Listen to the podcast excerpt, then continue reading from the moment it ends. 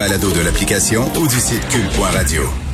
Sylvain Dancas est enseignant en, mathématiques et en sciences au secondaire, blogueur, blogueur très intéressant au Journal de Montréal, Journal de Québec, et euh, il a écrit un texte, une autre voix pour les enseignants, qui parle au nom des enseignants? Tu des fois, on voit le monsieur Mallette de la Fédération autonome de l'enseignement qui parle.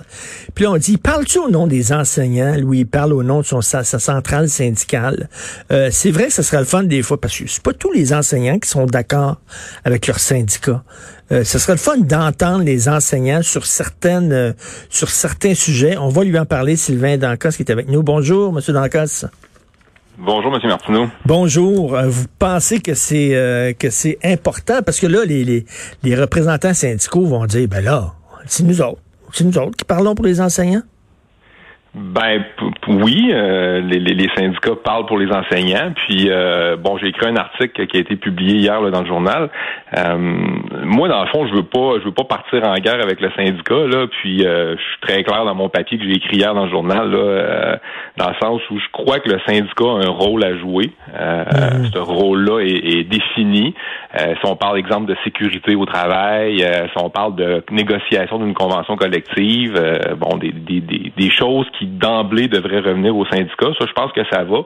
Puis il n'y a pas de, il a pas lieu de remettre en doute cette utilité-là des syndicats pour les enseignants. Mais quand on tombe dans l'aspect pédagogique du mmh. travail, quand on parle de stratégie d'enseignement, quand on parle de formation continue, quand on parle de pratiques gagnantes, quand on parle de gestion de classe, ben là, à ce moment-là, on se retrouve en enseignement un peu avec un vide. Il y a comme un trou euh, qui existe. Puis quand on compare notre profession avec d'autres professions, ben, il existe des associations professionnelles, il y a des, des, des professions où il y a des ordres professionnels. Puis pour les enseignants, malheureusement, présentement, ça n'existe pas. Nous, tout ce qu'on a, c'est un syndicat, puis c'est correct, mais je pense qu'il y a d'autres voies qui devraient exister pour notre profession. C'est ça, le syndicat, lui, défend finalement ses membres, puis c'est correct. je veux pas faire de l'antisyndicalisme. Il défend ses membres, mais effectivement, lorsqu'on parle de pédagogie, parce que par exemple, mettons, le gouvernement arrive en disant euh, euh, on veut on veut implanter des cours de sexualité, ou alors des cours d'éducation à l'économie, ou alors on voit tout le temps M. Mallette qui dit nya, nya, nya, nya ben, je veux rien savoir. Et moi, à chaque fois que j'entends M. Mallet, entre autres, euh, je me dis, est-ce que tous les enseignants pensent comme lui? J'imagine qu'il y a des enseignants qui trouvent ça important, d'avoir des cours d'initiation à la vie économique. Donc, c'est ce que vous dites, que les enseignants ont besoin aussi d'une autre voie. Mais je pense qu'on a besoin d'une voix supplémentaire et complémentaire. Donc, je pense pas qu'on a besoin d'une voix contradictoire à celle du syndicat. Puis, euh, des fois, les gens sont un peu euh, mélangés ou mêlés par rapport aux différentes instances qui peuvent exister. Là, vous l'avez dit très bien. C'est quoi le rôle d'un syndicat? Le rôle d'un syndicat, c'est de protéger ses membres. Mmh puis c'est de négocier les meilleures conditions de travail possibles pour ses membres. C'est-à-dire, c'est-à-dire ça, c'est le salaire, puis en même temps, c'est les conditions de travail. Là. Bon, santé, sécurité au travail, etc. Et c'est ça le rôle d'un syndicat. C'est la même chose. Moi, je suis animateur de télévision, j'ai l'union des artistes, l'union des artistes qui, les autres, m'assurent que bon, je vais être payé euh, correctement, puis des, droits de suite, puis ces affaires-là pour les émissions, tout ça. Mais c'est pas eux autres qui se mêlent de contenu de l'émission, l'union des artistes. Non, ben c'est ça. Puis euh, comme on vient de dire, ben là, il peut y exister à ce moment-là. On peut aller chercher ben, soit euh, un ordre professionnel ou euh, quand on parle, exemple, d'un ordre professionnel, ben là, à ce moment-là, la mission d'un ordre professionnel, ce serait de protéger le public, de protéger les usagers ou les citoyens. Fait que ça, c'est une autre mission mmh. qui est complémentaire, qui n'est pas du tout la même que celle d'un syndicat. Après ça, si on arrive avec une association professionnelle, ben là, ici, ça serait euh, de travailler à la valorisation de la profession, de travailler à faire entendre la voix euh, des enseignants, mais dans euh, dans ce qu'ils vivent au quotidien, mais par rapport aux stratégies d'enseignement, par rapport à la pédagogie, par rapport à la formation continue, par rapport à une posture professionnelle puis à une, espèce de, standard qualité qu'on devrait s'attendre ben, d'une profession. Parce qu'il y a une fédération des directeurs d'école, hein, je pense, il y a une fédération des directions d'école. C'est pas un c'est pas un syndicat, ça. C'est pas un syndicat. Donc, donc est-ce qu'il y aurait, est-ce qu'il y aurait lieu d'avoir, je sais pas, une fédération d'enseignants, une association d'enseignants qui serait pas syndicale, et qui, puis qui serait pas un ordre non plus? Ben, je pense que oui. Euh, moi, je pense que les, les, les, trois voies peuvent exister. Puis moi, je trouve qu'il y a un exemple là, qui, qui, qui, pour moi, est très inspirant. C'est celui des orthopédagogues du Québec.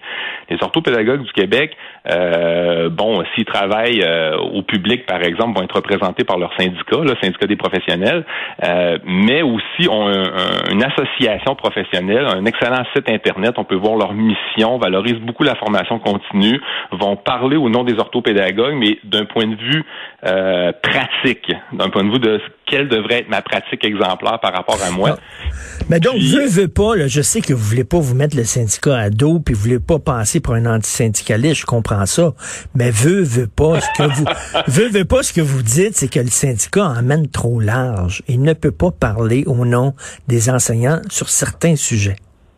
Ben, je pense que vous venez de faire un bon résumé dans le sens que le syndicat a un mandat démocratique et légitime parce que bon, on élit, on va élire nos représentants, nos délégués dans les écoles qui vont se faire entendre. Bon, on va, on va voter. Donc c'est un processus qui est démocratique. Puis quand le syndicat parle, ben il va parler euh, est-ce qu'il va parler au nom de tout le monde? Ben, c'est sûr que c'est impossible de faire l'unanimité, hein, on va s'entendre. Là. Je veux dire, quand on représente 40 000 membres ou 50 000 membres, est-ce que tout le monde est d'accord avec ce que le syndicat dit? La réponse, c'est non. Puis je pense que c'est juste normal, c'est impossible de faire l'unanimité.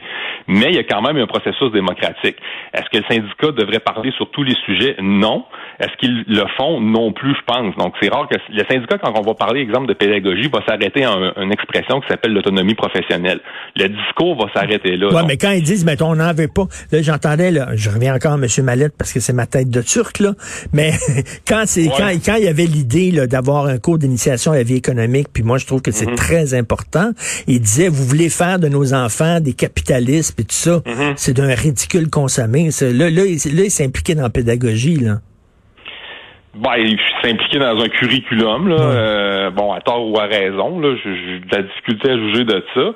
Mais moi, je pense, moi, mon but, en fait, là, c'est de valoriser la profession. Moi, j'aime ça enseigner, je suis un enseignant, j'aime mon travail, euh, j'aime les élèves. Puis, je trouve que la profession est malmenée. Mm. Puis, présentement, on a une seule voix, c'est la voix syndicale. Et je pense que mm. les deux peuvent cohabiter. Je pense qu'il peut y avoir une association professionnelle qui vont défendre certains points, qui vont valoriser la profession, qui va amener un respect de la profession au niveau de la population, puis un certain standing ou un prestige par rapport à certains dossiers. Puis on va peut-être aussi pouvoir euh, s'asseoir à certaines tables.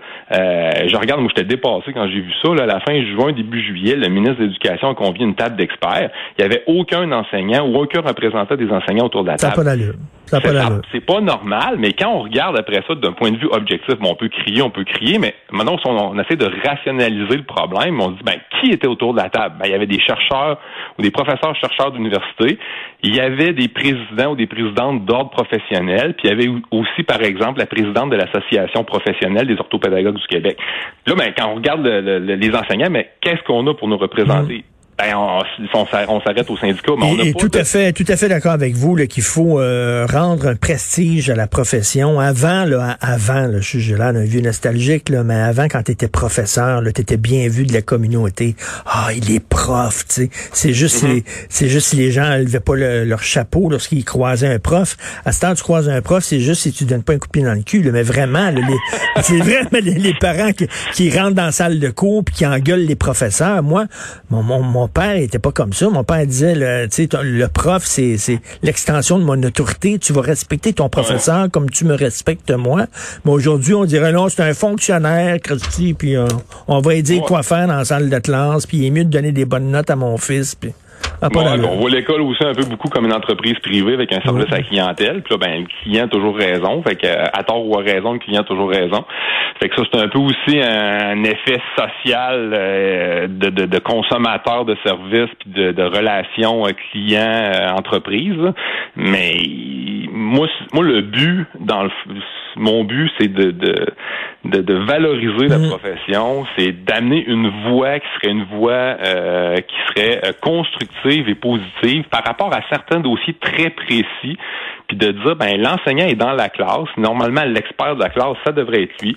Euh, il connaît différentes stratégies d'enseignement, différentes stratégies de gestion de classe. Puis quand on prend des décisions au gouvernement ou ailleurs, ben cette cette vision-là, cette perspective-là de je suis dans la classe devrait se faire entendre. Je suis tout à fait d'accord avec vous. J'ai bien aimé votre texte, une autre voix pour les enseignants, et puis qu'on entende les enseignants, pas seulement les chefs syndicaux qui disent les représenter, là, mais les enseignants, euh, et puis qu'on valorise cette job-là. C'est la job, selon moi, la plus importante dans notre société, surtout lorsqu'on voit les caves ces temps-ci qui croient à n'importe quelle Christie théorie niaiseuse, esprit. On a besoin de professeurs comme vous. Merci, Monsieur Sylvain Dancos. Ça me fait plaisir. Comme enseignant de sciences, je travaille fort là-dessus. oui, il faut, on s'en reparlera, OK? On s'en reparlera de ça. Salut, blogueur au Journal de Montréal, Journal de Québec.